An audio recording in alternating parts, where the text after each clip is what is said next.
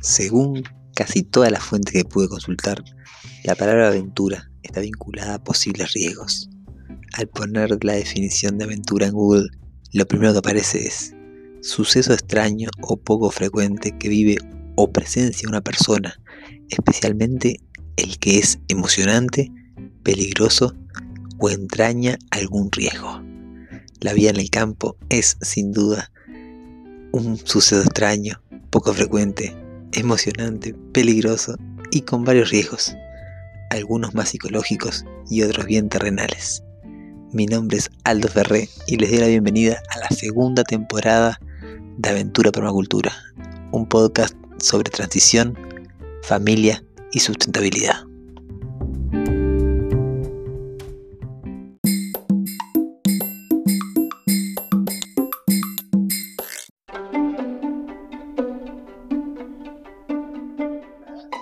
Buenas, buenas, buenas. ¿Cómo están, queridas, queridos valientes?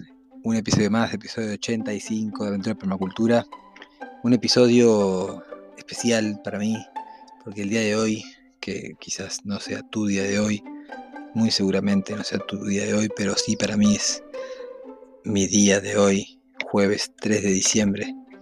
Es el aniversario de una fecha muy, pero muy especial.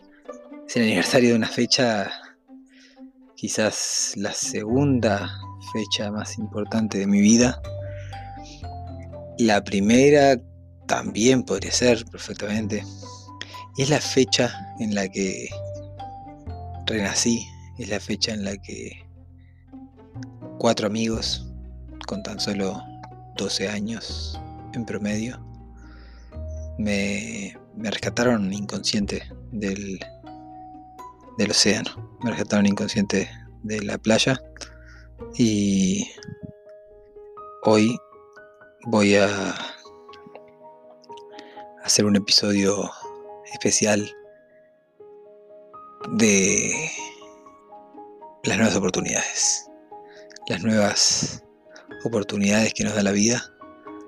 Y, y no es necesario llegar al punto de quedar inconsciente, ahogado en el mar. Vamos con el episodio 85 de la Entrepreneur y ya les cuento.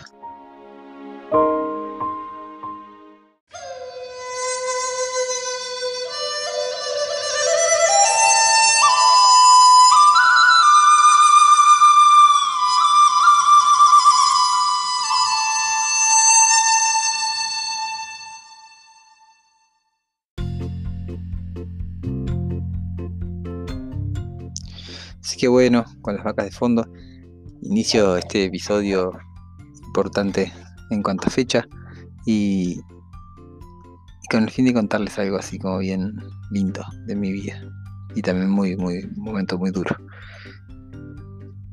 Era como ya les dije, 3 de diciembre del año, yo creo que 2002 o 2003. Tengo ahí mis, mis, mis dudas, yo tenía 12 años, sería 2002, y cumplía, yo cumplo en diciembre 28, ahora falta poquito, cumplía 13 ese año. Fue el año que, me mudé a la playa, que nos mudamos a un balneario. Yo viví mi infancia en un barrio de Montevideo, con mucho cemento. Playa era solamente durante los meses de, de, de verano, durante febrero más bien, que íbamos a vacacionar ahí a, donde teníamos una casa, alquilábamos una casa, una playa, y, ese era mi mes y siempre estaba con muchas, como, ¿cómo se dice? Eh, supervisión, ¿verdad? Siendo un niño. Cuestión, bueno, ahí la entrada a la adolescencia, ahí el liceo, la secundaria, y poder también empezar a, bueno, a conocer este nuevo territorio que estaba habitando ahora, me llevó, apenas empezado el calor, a llegar a la playa por primera vez en mi vida, básicamente solo o sea, sin, sin un adulto que, estuviese ahí medianamente supervisándome. Ya era medio boludito, pero claro, no, no, no era una persona de, mar. Seguramente mis amigos que estaban conmigo ahí, sí, ellos iban a, a, esas playas desde muy chicos, porque nacieron ahí, porque vivieron gran parte de su vida ahí, pero yo no.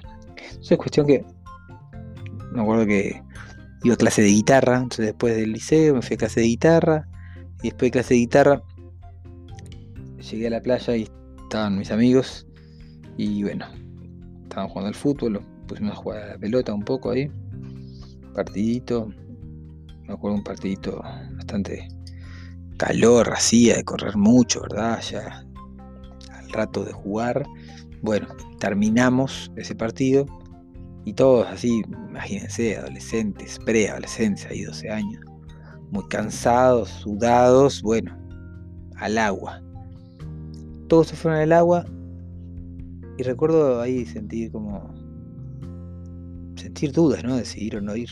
Porque sinceramente era mi primera vez que estaba en esa situación de bañarme sin la supervisión de un adulto.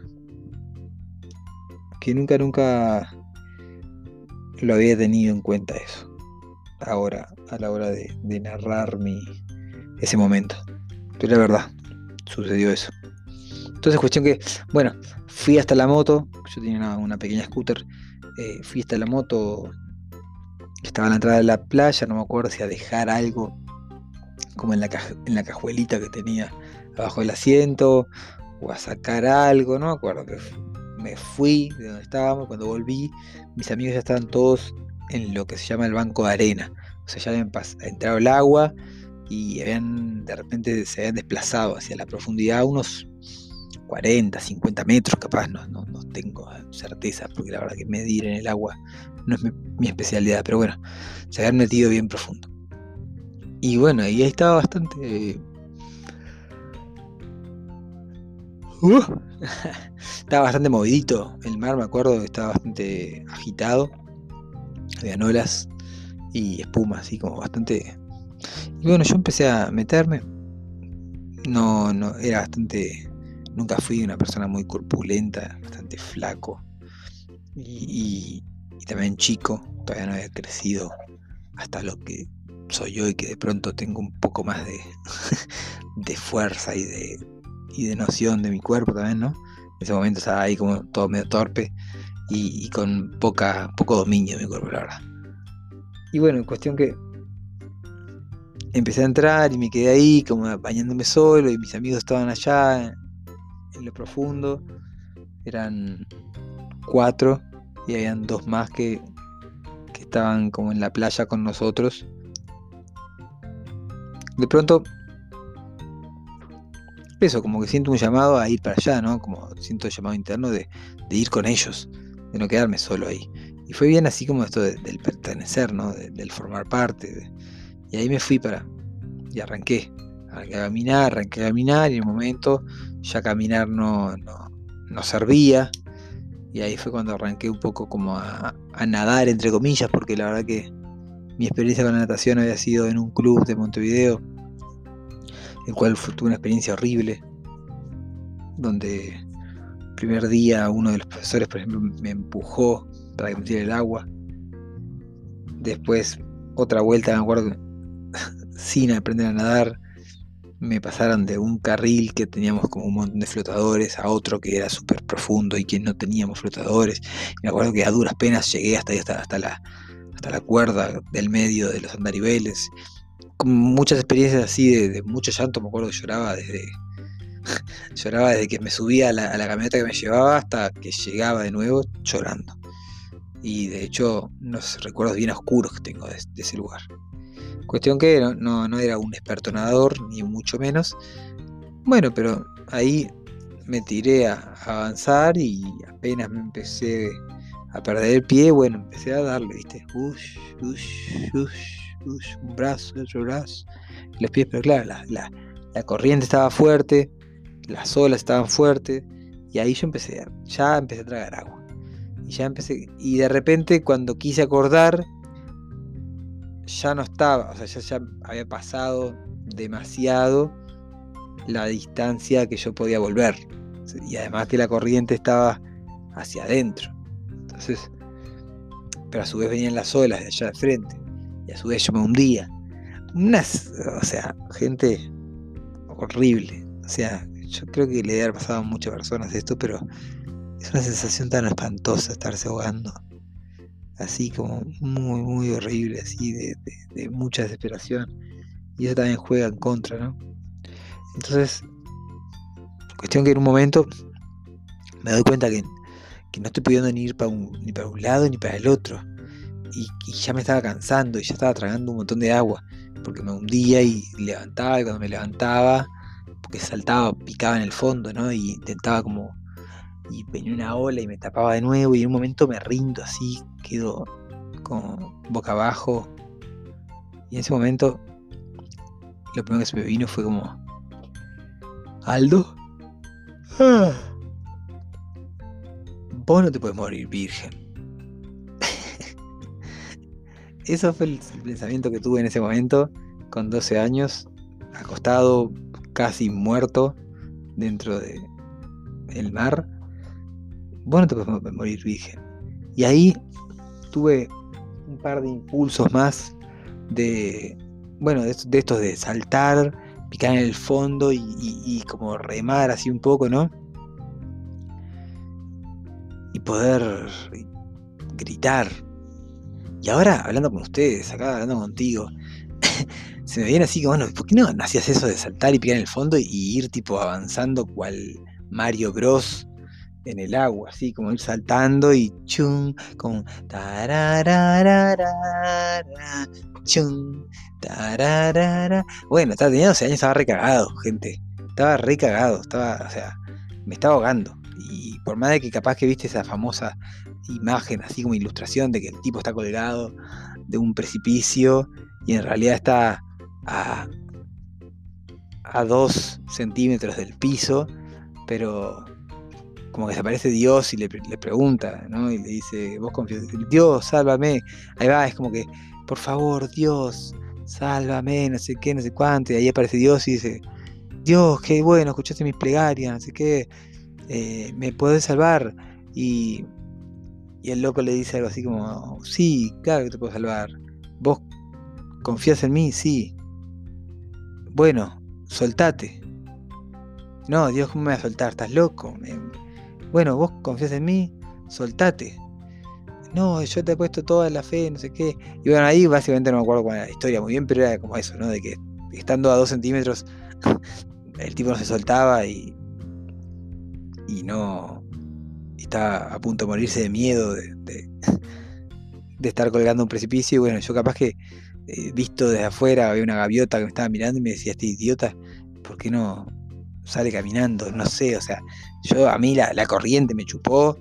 Eh, no sabía nadar, estaba básicamente en problemas. Gritaban mis amigos que estaban como a 40 metros, por él, o no sé, capaz que más. Y no me escuchaban por el ruido del mar, había un picado fuerte, así, había muchas olas. Y bueno, ahí yo empecé a. Primero perdí el control, después perdí como la, estabilidad o el flote. En realidad nunca floté. Eso es una confesión, en mi vida nunca floté. A mí la plancha no me sale, me hundo. Tengo que patalear para mantenerme a flote. Después aprendí a nadar, gente. Cuestión que estaba ahí y no. Nada. Llegó un momento que ahí, cuando pensé eso de, pa, no puedo morirme virgen, no. Yo ah, alguna vez tengo que. Por favor. Y en ese momento ahí, como pude saltar un par de veces más y gritar un par de veces más, y ahí se me apagó la televisión. Se me apagó la pantalla, no recuerdo más nada. En ese momento no tuve ninguna visión, no tuve ningún nada, nada de nada. Simplemente mi siguiente canal fue empezar a escuchar lentamente voces, gritos más bien, pero que, eran voces bajitas y de repente cada vez más fuerte y de repente ahí luz, luz, luz, luz, luz, luz, y abrir los ojos así como todo, todo desorientado, acostado arriba de algo duro, flotando en el agua, yendo hacia afuera. Y ahí mis amigos gritándome, dale, manténete despierto, Aldo, Aldo, no sé qué, dale, dale, dale. Acá estamos, no sé qué, yo me acuerdo que me, me tararía una canción ahí como. Una cumbia villera, creo que era, no me acuerdo.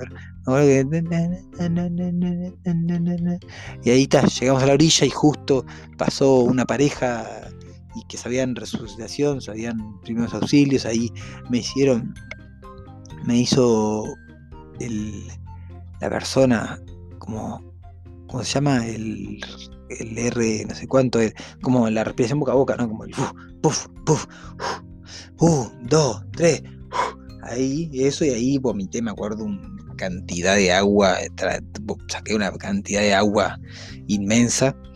Ya ahí al rato llegó la policía y después llegó mi hermana con una amiga y después llegó la ambulancia y bueno, me subieron a la ambulancia y me llevaron al hospital. Parece que en el medio ahí, bueno, eh, mis amigos cuando estaban en el banco de repente vieron llegar una como una sombra negra, una mata de pelos y yo en ese momento tenía el pelo largo, bastante largo. Y, bueno, vieron que era una mata de pelos y vieron como una forma de una persona y dijeron, este es el Aldo. Y uno, me, y uno dijo, dale Aldo, que dejate de joder, no sé qué, y me empujó así cuando me empujó, boom, me fui para abajo, para el fondo. Imagínense, cuatro niños, porque, a los 12 años sos un niño, cuatro niños de 12 años eh, que, que su amigo se está hundiendo ahí, ahogado. Y de repente va uno y me levanta de los pelos así, y tengo los ojos dados vuelta en blanco, la boca toda morada, toda la piel también morada, así como. ¡Wow! Imagínense, yo no, la verdad que esa escena me, deja. Cuestión que bueno, ahí ellos vieron, ahí, uno de ellos me, mantiene a flote, me llevan hasta el banco de nuevo, otro de ellos eh, me hace respiración boca a boca, me contaban, y, pero, da, pero como que no tenían mucha técnica, estaban adentro del agua, entonces mientras que uno me mantenía a flote, el otro me, ahí me pegaba en el pecho y me, soplaba dentro de la boca, pero como que no reaccionaba mucho o, un poco, capaz que reaccioné, no, no recuerdan muy bien. Cuestión que al final ven de afuera que había un, un surfista entrando y ahí van nadando muy rápido, van corriendo así, y lo traen al surfista y me sacan arriba de esos duros, yo me espero traer un tablón de surf que me sacan arriba de eso, porque para, imagínense, sacar a una persona nadando no es lo mismo sacarla acostada arriba de una tabla de surf. Entonces, bueno, ahí me sacan y ahí ya todo lo que les conté. Cuestión que, ¿por qué les cuento esto? Al final no me quedó ningún, ningún antecedente, ninguna, ¿cómo se llama? Consecuencia, más que por unos meses ante cualquier tipo de, agitación, eh, me dolía muchísimo la cabeza. Unas puntadas, unas puntadas muy, pero muy fuertes me venían en la cabeza, que yo le atribuía a la falta de oxígeno en el cerebro, ¿no? Como mi oxígeno por un momento estuvo desoxigenado y bueno, me pasaba eso. Y ahora sí, ¿por qué les cuento esto? Porque yo gracias a eso, eh, si bien me llevó un tiempo darme cuenta, y me llevó un tiempo también como ir que decante todo, ¿no? Y en ese momento era muy chico y tampoco tenía como mucha reflexión acerca de, de, las cosas que pasan, ¿verdad? De la vida. Ese, ese hecho me, me hizo crecer mucho quizás muy rápido y muy de golpe. También me hizo cultivar algunos miedos de más en mi, en mi interior. Pero sobre todo me hizo abrirme a, una nueva vida, una nueva oportunidad. Y al poco tiempo ahí comencé como a, pensar cosas más profundas. estuve a punto de morirme, gente. O sea, estuve de otro lado. Si el agua, si la marea en vez de llevarme con mis amigos me llevaba para otro lado, no estaba acá. Si en vez de, de que mi amigo que me vio no, me veía y pasaba de largo y seguía para el fondo, no estaba acá. Si mis amigos no hubiesen actuado rápido y, mantenido ahí mi cuerpo a flote, tampoco estaría capaz si no hubiesen salido corriendo, buscar esas tablas, bueno, en fin, demasiadas cosas. Pero eso no, como les decía en la intro, no tiene por qué ser así. No, no tenemos por qué esperar a, estar a una situación tan límite para poder decir, wow, quiero desde hoy tomar la vida que, que quiero para mí. Agarrar mis sueños y hacerlos. En ese momento, claramente, o sea, mi impulso vital de, de querer ser papá, ¿no? De, querer como la reproducción, la, garantizar la especie, ¿no? Me, hizo eh, tomar esas dos respiraciones más y, poder tener ese impulso de, querer vivir, pero ¿Qué sueños están ahí adentro de ustedes que podrían ser como eso que les ayude a tomar esas dos respiraciones más para, tomar impulso y dar un salto que les ayude a, a, manotear y, y agarrarse el siguiente escalón? O si no saben, con la con la imagen esta que les decía hoy de la persona, ¿no? ¿Qué, de, qué se están agarrando? Que en realidad sienten un miedo terrible a soltar eso que están agarrando, ¿no? Y en realidad capaz que si se sueltan, el piso está a dos centímetros. Piensen en eso. Y, y con eso les dejo y la verdad me voy a, a disfrutar de, de mi cumpleaños, de mi, de mi día, de mi nueva vida, de mi nuevo amanecer, de mi nueva oportunidad. Dale, un abrazo grande y nos vemos mañana para el episodio 8-6 de Aventura para una Cultura. Chau, chau, chau.